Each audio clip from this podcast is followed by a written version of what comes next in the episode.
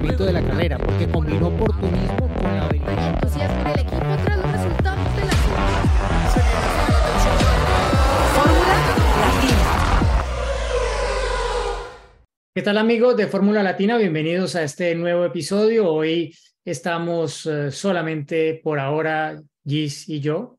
Ya veremos si logran integrarse Juan y Cris, que andan, bueno, con eh, diferentes eh, responsabilidades que han cambiado un poco sus horarios y eh, ha estado, bueno, un desafío importante arrancar este episodio de Fórmula Latina, pero ya arrancamos, como ya arrancó la temporada de la Fórmula 1, como ya arranca la semana de carrera y estamos a puertas de un gran premio que obviamente para muchos eh, en México sobre todo trae ese grato recuerdo de la primera y única pole hasta ahora de Checo Pérez en la Fórmula 1, que se malogró luego la oportunidad de ganar la carrera por diferentes circunstancias, en particular la aparición a destiempo para Checo de un virtual safety car y la estrategia que ya estaba jugada en ese momento, eh, más allá de otras situaciones que, que bueno, eh, lo hicieron esperar para que finalmente pudiera ganar una carrera el año pasado, pero tiene en su haber esa, esa pole, ¿no? Que obviamente ilusiona porque es un circuito, Gis, eh, te doy la bienvenida, que,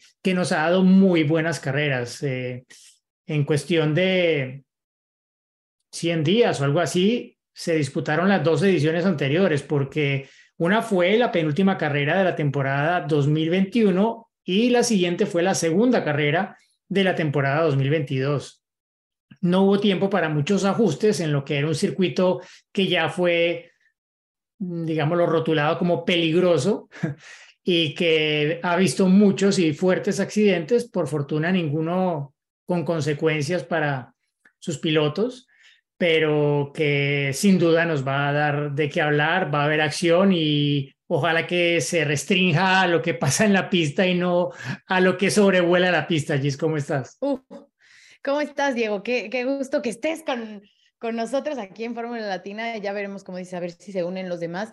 Eh, estás diciendo esto y se me vieron a la mente muchísimas cosas, ¿no? O sea, el accidente de, Max tratando de hacer esa vuelta perfecta que, bueno, terminó eh, dándose en el muro. Pues el tema del año pasado, ¿no? Casi se cancela el Gran Premio por misiles que estaban literalmente volando eh, por Jeddah. Es el circuito, el callejero más rápido que existe en la Fórmula 1 y justamente lo crearon de esa forma, ¿no? O sea, no querían que fuera un circuito callejero con vueltas así de 90 grados, ¿no? Querían que tuviera esta, eh, esta emoción y obviamente eso siempre está incluido en los circuitos callejeros, ¿no? Este tienen... Eh, eso que los hace distintos, que hacen que la pericia del piloto sea lo más importante, no la destreza que pueda tener el volante, es fundamental para un circuito callejero y bueno, pues Jeddah eh, lo, tiene todo. Si bien eh, algo muy importante a destacar de este, de este trazado es que eh, tiene, tiene, tiene rectas muy largas, lo cual podría cambiar un poco lo que vimos el fin de semana pasado en Bahrein, ¿no? Porque si todos ya pensábamos que no, bueno, ya, a ver, Red Bull se va a llevar todo y demás, no se nos olvide que, que Ferrari ha demostrado que en rectas largas es muy veloz. Entonces, por ahí podría a lo mejor en algún momento eh, dar la sorpresa del cabalino rampante y, eh, no sé, a lo mejor colarse entre los Red Bull para que no hagan ese 1-2 y también la parte de la degradación de los neumáticos, ¿no? O sea, es un asfalto totalmente distinto al de Bahrein, no es tan abrasivo y que eh, el juego, te iba a decir como el juego de las sillas, pero no es el juego de las sillas, el juego de los neumáticos podría también marcar una gran diferencia en lo que, en lo que veamos este fin de semana. Sí, porque hay cambios, ¿no? Bueno, cambian respecto a la carrera anterior los compuestos, nos vamos un paso más blandos pero ya la exigencia no es en la frenada, en la tracción, saliendo de las curvas lentas, sino es más por la carga lateral en los neumáticos, por las altas velocidades que hay en curva permanentemente, eh, algunas de ellas que son prácticamente rectas, pero que se hacen girando a izquierda o a derecha. Cambios que han hecho también los organizadores para mejorar la seguridad del circuito en términos, primero, de la visibilidad de los pilotos. En algunas zonas uh -huh. que eran curvas completamente ciegas, zonas de ir acelerador a fondo a más de 250, curvas 14 y 20, se han corrido los muros en un caso casi siete metros y medio, en otro caso cinco metros. ¿Para qué? Para que el piloto tenga la capacidad de ver más adelante, que pueda proyectarse más y no generar situaciones peligrosas que las vimos en las prácticas libres, en la clasificación, un coche lento en vuelta de desaceleración que acaba de salir de boxes, con uno rápido que viene en esa vuelta al límite, se encuentran en el lugar de, que no toca y puede acabar muy mal la cosa. No creo que fue la primera preocupación grande que saltó para los pilotos en la primera edición de este Gran Premio. Se ha mejorado esto también en las curvas 8 y 10, que fue la zona donde tuvo el accidente Mick Schumacher durante la clasificación del año pasado, que al final lo dejó al margen de, del Gran Premio. Se han cambiado algunos bordillos, también justamente ese tema de los bordillos tuvo que ver un poco con el accidente de Mick Schumacher. Y lo más importante, Gis, para este año, se ha cambiado una de las zonas más, digámoslo, más desafiantes de la pista, donde hubo un par de accidentes fuertes el primer año de Mick Schumacher, justamente, porque ha tenido dos fuertes allí, y el otro de Charles Leclerc. Las curvas 22 y 23 se llegaba allí en clasificación a 200 casi 300 kilómetros por hora. En octava se rebajaba a sexta, se cruzaba a casi 230 kilómetros por hora y se salía sobre un bordillo con una escapatoria bastante amplia. Pero era una curva en la que había que jugársela muchísimo. Bueno, lo que han hecho es han corrido un poco las barreras, buscando que la velocidad allí se reduzca, que sea una curva con unos 50 kilómetros por hora menos de velocidad mínima incluso pensando que pueden llegar a ser menos de 200 kilómetros por hora respecto a lo que era esa curva en clasificación el año anterior. Ya veremos, porque es lo proyectado, lo que se estudió en las simulaciones, pero la realidad puede que sea otra y, y que al final siga siendo pues eh, esa curva casi tan desafiante como antes. Seguirá siendo seguramente una curva bastante ciega en su salida, pero con una velocidad mínima un poco más, más eh, reducida. Igual, pase lo que pase, Gis, creo que el circuito con estas modificaciones o ajustes, yo lo llamaría más que modificaciones realmente, va a seguir siendo un circuito súper rápido, de alto riesgo y en el que seguramente veremos cosas porque la carrera difícilmente fluye.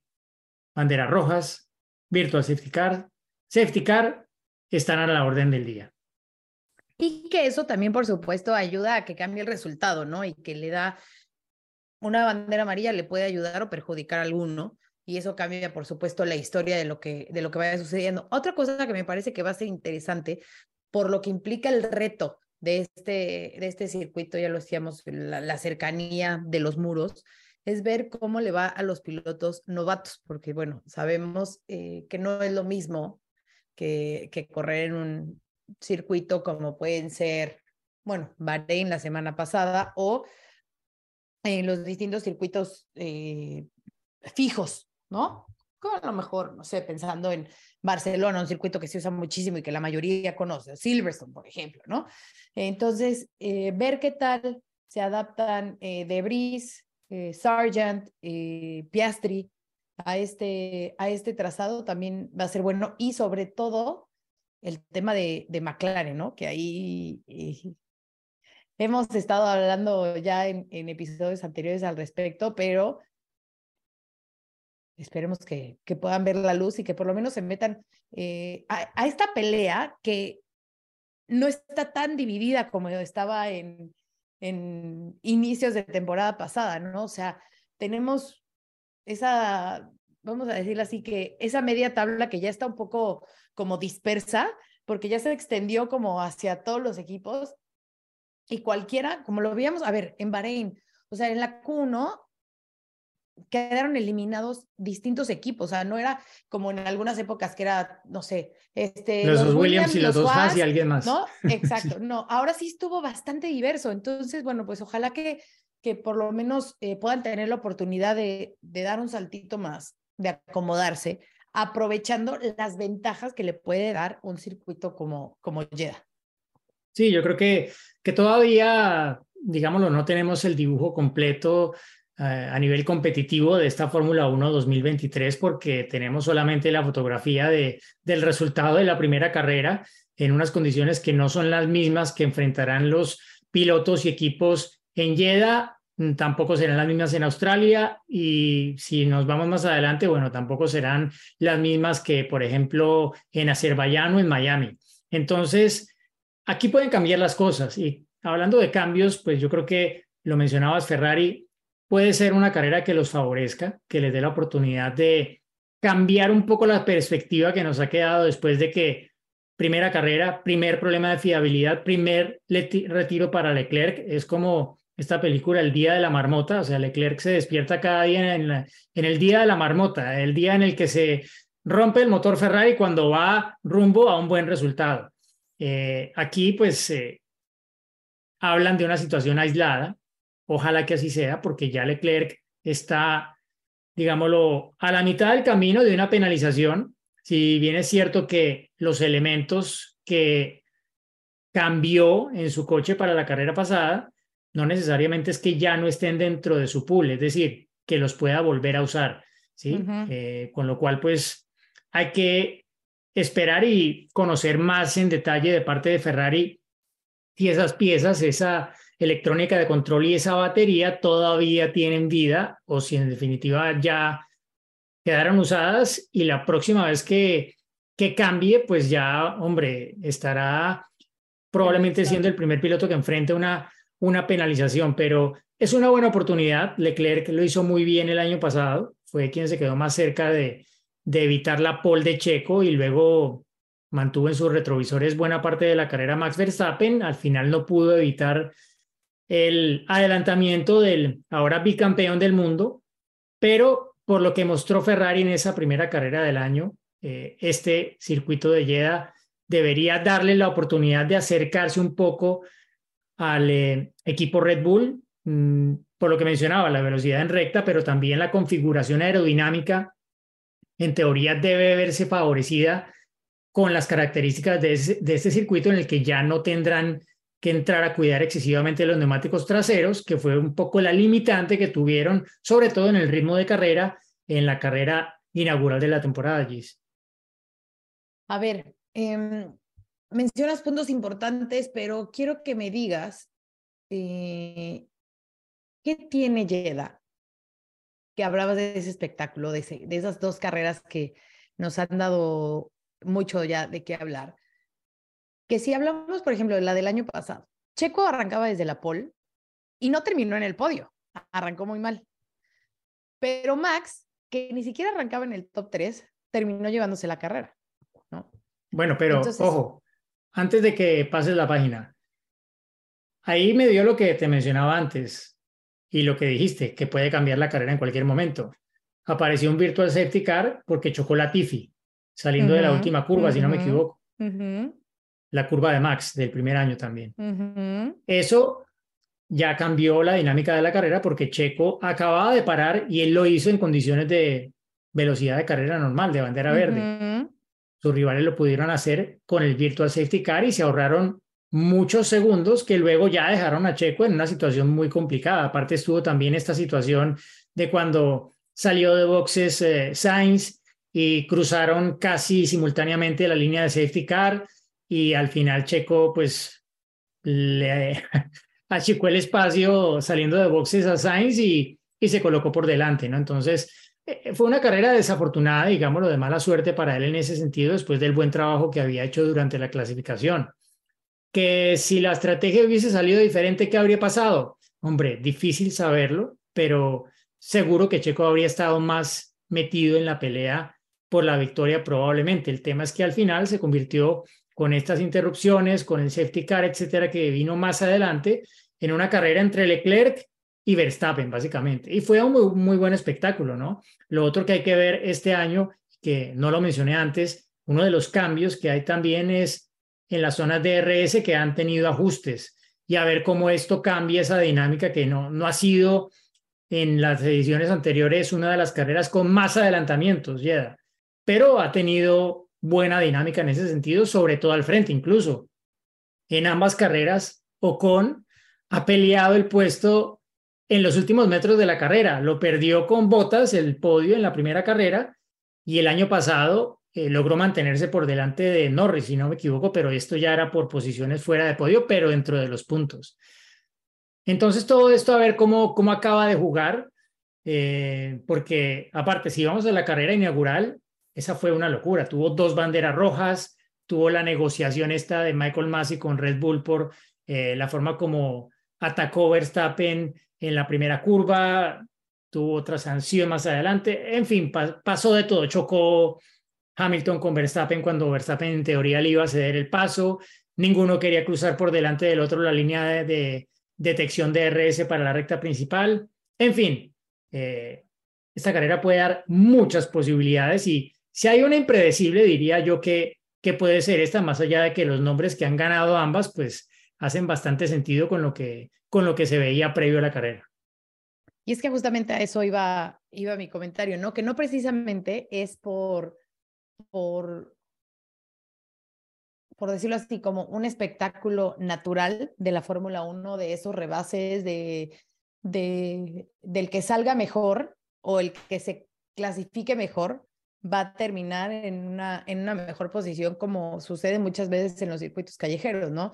Sino que tienes esta, pues sí, esta otra parte del misterio de qué pasará o si hay algún incidente o una mala estrategia que te pueda atorar en el tráfico y quedarte eh, rezagado y que ya no puedas regresar a tu posición inicial.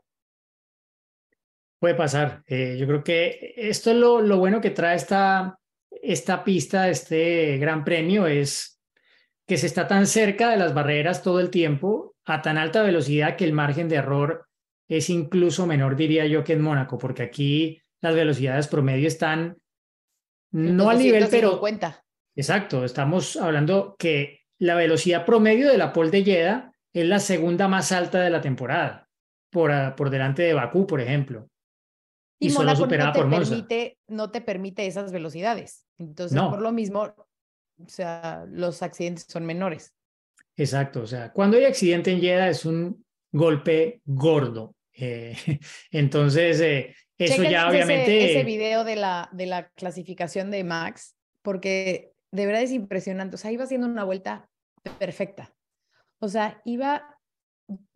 Es más, me atrevo a decir, dicen que hay un hay un estado mental del deportista en el cual sienten esa, o sea, como, como si estuvieran como flotando, ¿sabes? es como un, un estado mental en el que todo se conjuga y es perfecto y sienten que simplemente están, o sea, están actuando como por, por inercia, pero obviamente pues todo es la mente sabiendo qué pasos están haciendo a la perfección, ¿no?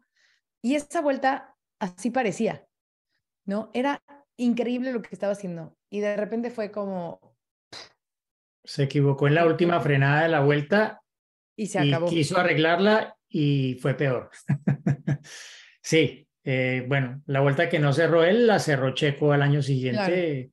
En cuestión de unos pocos meses, con justamente esa última curva de Checo fue, fue muy buena en esa vuelta de clasificación. Pero como ya vimos, la pole aquí no es como la pole de Mónaco.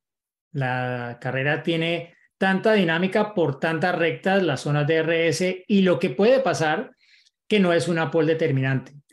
Lo cual pues veremos también cómo puede o no ofrecer oportunidades a un equipo que ha arrancado la temporada de capa caída como Mercedes, ¿no? Ya con las admisiones también en público después de la carrera de Toto Wolf, del propio Hamilton en sus declaraciones a la BBC diciendo que, que hay que hacerse responsable y que a él no lo escucharon, ¿sí? Entonces, eh, a ver, el año pasado en esta carrera fue en la primera en la que Hamilton empezó a experimentar con la puesta a punto y acabó eliminado en la Q1, lo, lo sacó Lance Stroll en, en, el último, eh, en el último instante prácticamente. Su compañero de equipo Russell estuvo ahí, ahí detrás de Red Bull y de Ferrari, pero sin realmente meterse en la pelea con ellos. Pero bueno, salvando el honor por el equipo de alguna forma, porque Hamilton estaba, sí, explorando diferentes vías para encontrar el rendimiento, tenía el problema del porpoising, el rebote, etcétera. Eso ya está solucionado, pero igual, Mercedes está muy atrás. Mostró también buena velocidad en recta, lo cual les puede tal vez dar un poco la mano, Gis, pienso, en este próximo fin de semana. Pero para que estén al nivel de Ferrari y de Red Bull, no sé. Em, ¿Crees que volvamos a ver a ese Aston Martin peleando? Y también, ¿sabes que quiero ver qué tal va a estar Lance Stroll? Porque si bien ya hemos hablado y hablamos en el episodio y respondemos tus preguntas, el acto que hizo de increíble de cómo recuperarse, de, de cómo trabajar o sobre trabajar su cuerpo para poder estar ahí y no simplemente decir, bueno, a ver, eh, tengo la oportunidad de que mi papá es el dueño, ¿no? Porque todos pensaríamos eso, ¿no? Mi papá es el dueño del equipo, yo voy, me recupero al 100% y regreso cuando yo quiera porque ahí va a estar mi asiento, ¿no? Sin embargo, él dijo, no, no, no, a ver, yo voy a correr y terminó, eh, obviamente no en el podio como Fernando, pero terminó dentro de ese top ten en una sexta posición muy válida. Entonces, ver también cómo se va sintiendo y qué tanto también puede acompañar a Fernando al frente, que sabemos que obviamente siempre es mejor tener dos autos que uno de, del mismo equipo y que eh, a lo mejor le puedan también meter esa, o sea, yo mencioné, ¿no? A lo mejor Ferrari es el que rompe el 1-2 de Red Bull, pero ¿por qué no pensar que a lo mejor puede ser alguien de verde, que en esa, eh, en ese tipo de trazado, en esas rectas, en esas eh, curvas rápidas, puedan, puede el Aston Martin seguir haciendo su magia. Ojalá que eh, Alonso, yo creo que Stroll va a estar mejor seguro que, que en la primera carrera.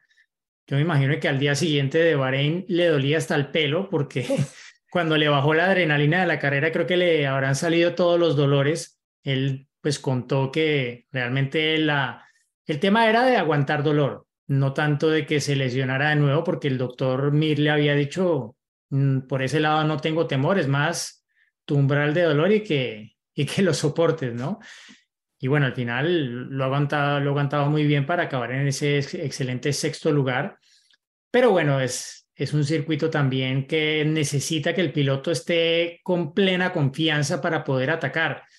Mm, tal vez Lance todavía no esté al 100%. Entonces yo vería Vería más, obviamente, Alonso, que ya el año pasado Alonso fue protagonista en esta carrera. Tuvieron un par de buenos duelos con Esteban Ocon hasta que tuvo un fallo técnico el, el Alpine y tuvo que retirarse de, de la carrera. Pero, a ver, yo creo que mm, esta primera carrera, esta segunda carrera más bien, va a ser un buen indicativo de, de cuál es digámoslo, la, la, forma en la que está asumiendo este arranque de temporada Aston Martin, encontrándose donde está. Veremos desarrollos, veremos los primeros cambios, las primeras mejoras, porque claro, las características de este circuito llevan a que algunos ya traigan elementos diferentes a los que tuvieron en la primera carrera. No más habrá que fijarse primero en las alas traseras. Seguramente varios tendrán una ala trasera diferente a la que llevaron en la primera carrera.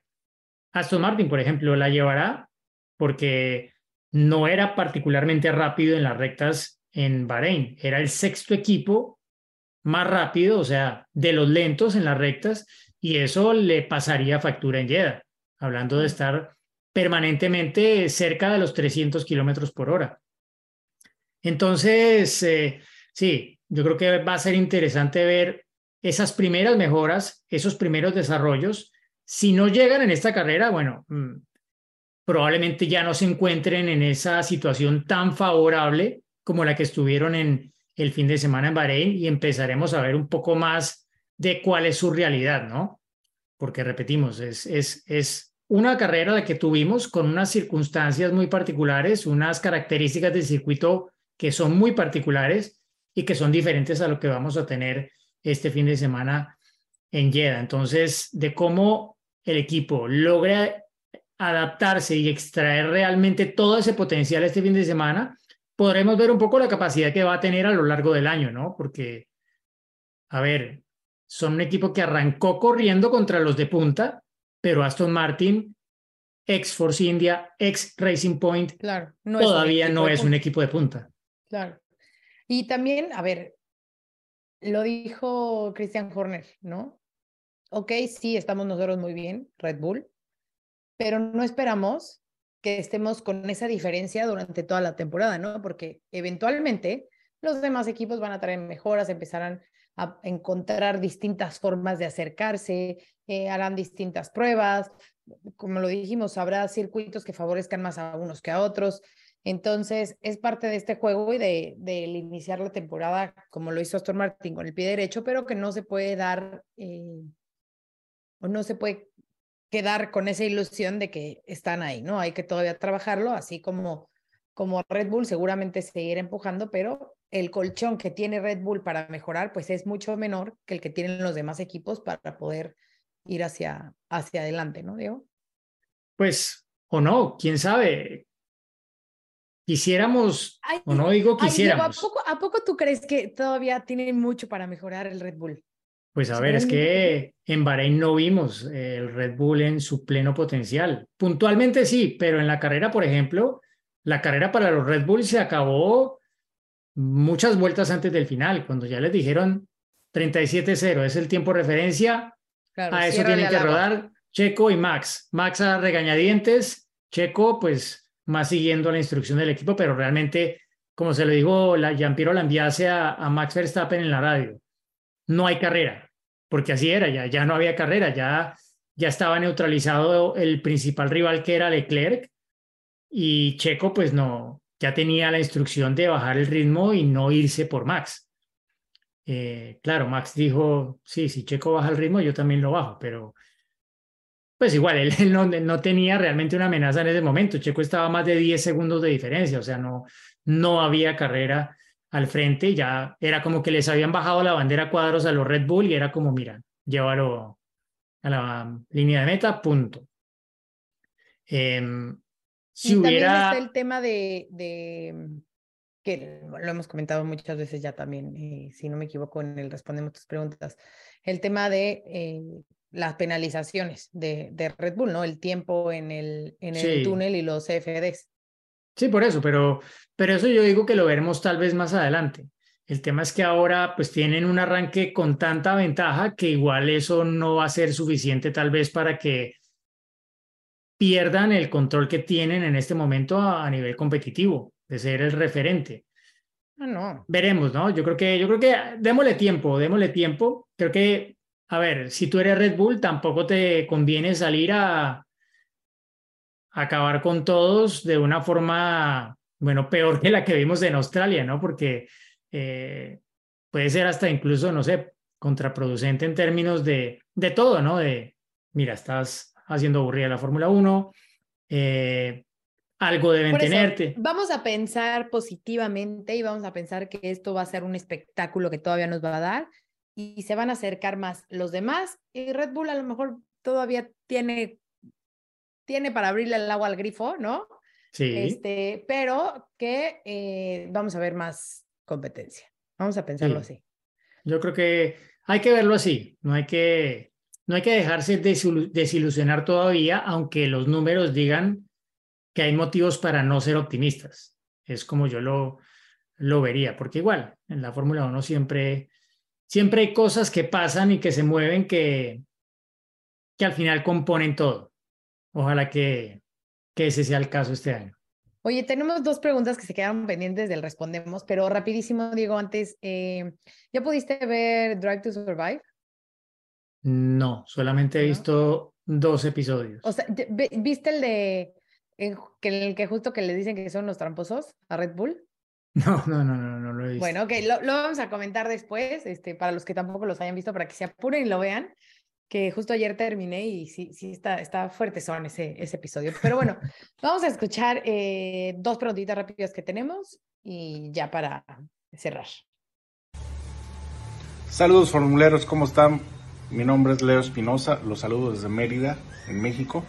Mi pregunta es, después de lo visto en las prácticas de la semana pasada y después de haber visto lo que sucedió en la carrera de ayer, ¿realmente McLaren está tan mal? ¿Tenemos que preocuparnos?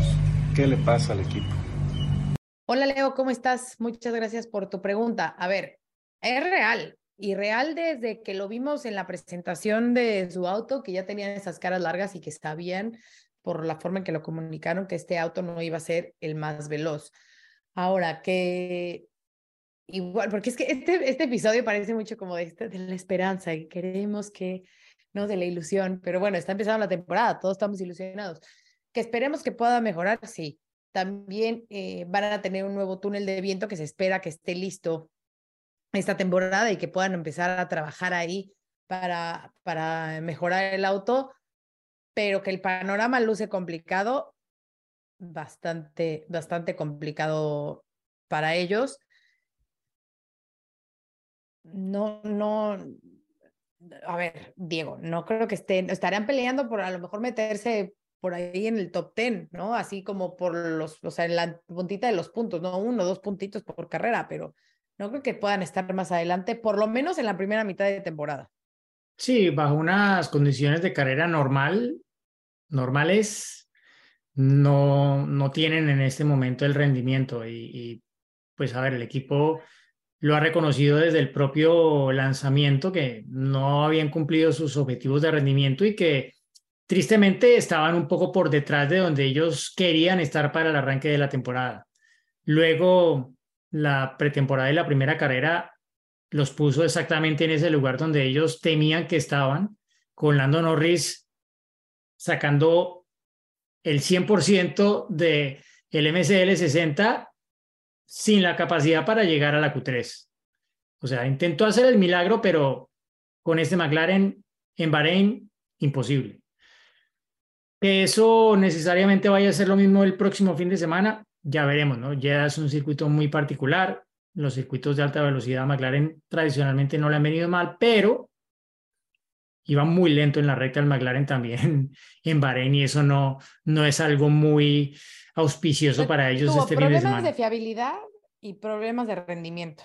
Por todos lados, sí. Difícil. Y lo otro es que, a ver, ellos, ¿por qué están atrasados? Porque cuando apareció el cambio de reglamentación en medio de la temporada, que se iba a aumentar la altura del piso respecto a la pista en 15 milímetros para este año, cuando ellos aplicaron eso al coche del año pasado, se dieron cuenta de que iban a perder muchísimo y que siguiendo la ruta de desarrollo que llevaban, no lo iban a recuperar o iban a recuperar menos que tomando otra ruta diferente. Entonces, ¿qué pasó? Ahí fue cuando decidieron tomar por otro camino. Y el tomar ese camino implicó prácticamente arrancar de cero, perder todo el trabajo que habían hecho en el conocimiento, el desarrollo del concepto que habían adoptado inicialmente y decir, mira, por aquí no es, toca por aquí, dos pasos atrás para ver si más adelante podemos dar otros más hacia adelante. Pero todo está retrasado debido a esa decisión que ellos admiten, llegó muy tarde dentro de su plan de desarrollo del concepto del coche de, de esta temporada. Así que triste para los eh, fans de McLaren, tienen dos muy buenos pilotos, ojalá que puedan hacer el, el milagro, bueno, Piastri conoce el circuito porque ya estaba en la, sí, creo que todavía estaba en la Fórmula 2 cuando, cuando se corrió allí por primera vez. Mm, Sargent también. Tebris es el único de los debutantes que no, no, no conoce el circuito. Y el año pasado Lando acabó ahí en los puntos después de que la primera carrera había, pues, había sido realmente decepcionante para McLaren. Así que, a ver, a ver cómo va, pero obvio los, los números, los datos hasta ahora no dan para pensar que bajo circunstancias normales tengan como para aspirar a estar donde, donde acabaron el año pasado. Como dicen en Twitter, guarden este tweet. McLaren va a estar bien en 2025. Ojo, ¿eh? guárdenlo. Bueno, vamos a escuchar otra pregunta, Diego. Hola formuleros, soy Alexandra Díaz desde Toledo, España. Quería preguntarles qué tan ciertos son los rumores de que Red Bull quiere deshacerse de su segundo equipo o eh, vender Alfa Tauri. ¿Qué tan válido es eso y quiénes serían los posibles interesados? Eh, saludos a todos. Juan, te luz el rojo. Eh, chao. Bueno, Alexandra, gracias por tu pregunta. qué bueno que nos escuches en España. Mira, también tenemos audiencia hispana en Europa. Em, ya Franz Tost y el equipo se encargaron de comunicar que no era el caso, que iban a seguir adelante. Pero cuando tú tienes que salir públicamente a decir algo así, es porque está claro que el sí se ha tocado internamente. Cuando el río suena, es porque y lleva. Exacto. Entonces, a ver, cuando este equipo no se nos olvide, era el equipo Minardi. Se convirtió en la escudería Toro Rosso, el segundo equipo de Red Bull, que Red Bull arrancó con dos equipos diferentes en años consecutivos. Primero llegó Red Bull y al año siguiente llegó esta escudería Alfa Tauri que iba a ser, bueno, sigue siendo en alguna medida, pero como que no, no acaba uno de ver esa progresión, el semillero de pilotos de Red Bull Racing para el futuro. Semillero un poco fallido, diría yo, salvo, salvo Sebastián Hasta Vettel y Max Verstappen. todavía. ¿no? Exacto. Pero bueno, eh, el caso es que el equipo hoy en día, la valoración que tiene, pues es probablemente la más alta que ha tenido en toda su historia. Y es apenas lógico que, que ellos quieran sacar provecho de eso. Es un ejercicio matemático, financiero muy, muy básico, pensaría yo. Pero claro, eh, ¿por qué vistieron a la escudería Toro Rosso como Alfa Tauri? Porque quieren promover ese nuevo negocio que tienen con esta Claro. marca de ropa eh, a nivel global. Eh, los pilotos son los mismos modelos que aparecen en algunas de las publicidades de la marca. Entonces, Está bonita Sí, la ropa, ¿eh? da- por cierto. está bien. la sí. que, con la que nos vistieron para Nueva Y está York. cara también, ¿o no? Está bien, está bien, está bien, está bien. Sí, sí, sí. Pero la verdad es que la tela y el material es muy bueno. O sea, sí, sí vale No, la tiene que ser de muy buena calidad, seguro. Sí. pero que, a ver, no sé, eso ya lo sabrán ellos, que la, la inversión que están haciendo, eh, lo que está costando el equipo de Fórmula 1, que igual da, hoy en día, pues las reglas se han modificado, todo el reglamento financiero, etcétera, ha sido para equiparar las cargas y también para que, pues con el crecimiento global que está teniendo la Fórmula 1, no haya equipos que estén perdiendo dinero y que estén cerca de la bancarrota, como ha pasado en muchas ocasiones. Entonces, ¿le hace sentido suficiente a Red Bull mirando las cifras puras lo que está haciendo con Alfa Tauri con su segundo equipo? ¿O le vendría mejor simplemente hacer el negocio, cerrar el tema y, no sé, de alguna forma también blindar a su gente que, a ver, Franz Tost ha estado desde, desde el día cero en, en, el equipo y hay mucha gente que lleva muchos años. Creo que, por ejemplo, Fabiana Valente, que es la jefe de prensa, una de las jefes de prensa, yo me acuerdo que ella está desde que el equipo era Minardi. Entonces, son de esos equipos en los que hay mucha gente que lleva toda la vida ahí y que, claro, eh, cuando tú vendes, pues ya, chao. Y puede que sea porque se hablaba, ¿no? Que una de las opciones era moverlo a Inglaterra, pero pero no sé qué tanto Red Bull quiera hacer esto, ¿no? Eh, si sea algo que a la larga, dentro de todo su contexto, sabiendo que tienen el equipo que está al frente de la Fórmula 1 en este momento, si no es algo que entorpecería justamente el andar de Red Bull Racing. Creo que pues eso es algo que ellos lo saben más que cualquiera de nosotros. Entonces, ojalá que, continúe adelante, ¿no? Tengo buenos amigos dentro del de equipo y no me gustaría otra cosa que, que volvieran a, a, sus mejores días. Y además también recordar que obviamente hay cambios en la... A ver, falleció hace unos meses el capo de Red Bull. Entonces, como ya no está Matecich, a lo mejor los planes cambian, ¿no? Puede ser. Claro. A lo mejor que digan, ¿sabes qué? Nos vamos a quedar con un equipo. Eh, ¿Cuántas veces no, mira, ganaba Mercedes, eh, salía eh, Christian Horner a decir, si ya no ganamos, vamos a vender esto y nos vamos a ir, porque esto es solamente diversión para nosotros, ¿no? Y como que, y estos no dejan de ganar y no nos dejan competir. Entonces es parte de este, de este juego y al final, pues es un negocio y como tal negocio, o sea, claro, obviamente lo vemos nosotros como el deporte y la pasión y como lo mencionabas, Diego, tanta gente que está ahí, tanta historia que tiene el equipo, pero al final es eso, es un negocio y si para ellos va a implicar un número y que a lo mejor ese dinero lo puedan inyectar en otras cosas, al final no se nos olvide que Red Bull no es solamente Fórmula 1, o sea, Fórmula 1 es una mínima parte, o sea, mínima parte de lo que es vender latas este, de bebida energética, ¿no? Que ese es Sí. el principal, el, el principal Exacto. negocio. Exacto, exacto. Entonces, sí, al final puede acabar siendo simplemente una decisión de negocio financiera, eh, pero veremos, ¿no? Yo creo que em, el arranque de la temporada de Alfa Tauri no ha sido lo, bueno que, quisiéramos ver y, y, el equipo siempre acaba quedándose un poco corto de, de las promesas de pretemporada y de lo que parece ser su, su potencial inicialmente, ¿no? Veremos. Eh, igual va muy a tono con, con el mensaje que siempre ha querido dar Red Bull en cabeza de su ya fallecido capo Dietrich Mateschitz de, de apoyar el talento joven, ¿no? Porque justamente es eso. Eh, Alfa Tauri es el equipo joven eh, en donde llegan los talentos que luego se espera ocupen un asiento en el equipo principal de la marca en la Fórmula 1. Así es. Pero bueno, eh, Meji, nos preparamos para, para Jeddah. Esperamos que ya el próximo episodio estén todos los integrantes, que no se hayan aburrido solamente con dos voces, que armen su Grid Rival. Es importantísimo que armen su equipo en Grid Rival. Diego Mejía. Perdón. Eh, ármalo, ármalo, porque todavía puedes participar, todavía puedes ganar. Y nada, pues nos vemos la próxima semana entonces, Mejí. Nos reencontramos ya con eh, resultado de mano y ojalá alguna sorpresa. Me gustaría. Ya tuvimos una en la primera carrera que se veía venir, pero bueno, una que no veamos venir me gustaría en este Gran Premio de Arabia Saudí. Venga, estoy contigo. Shukran. Bye. adelantamiento de la carrera porque combinó oportunismo con la habilidad. entusiasmo del equipo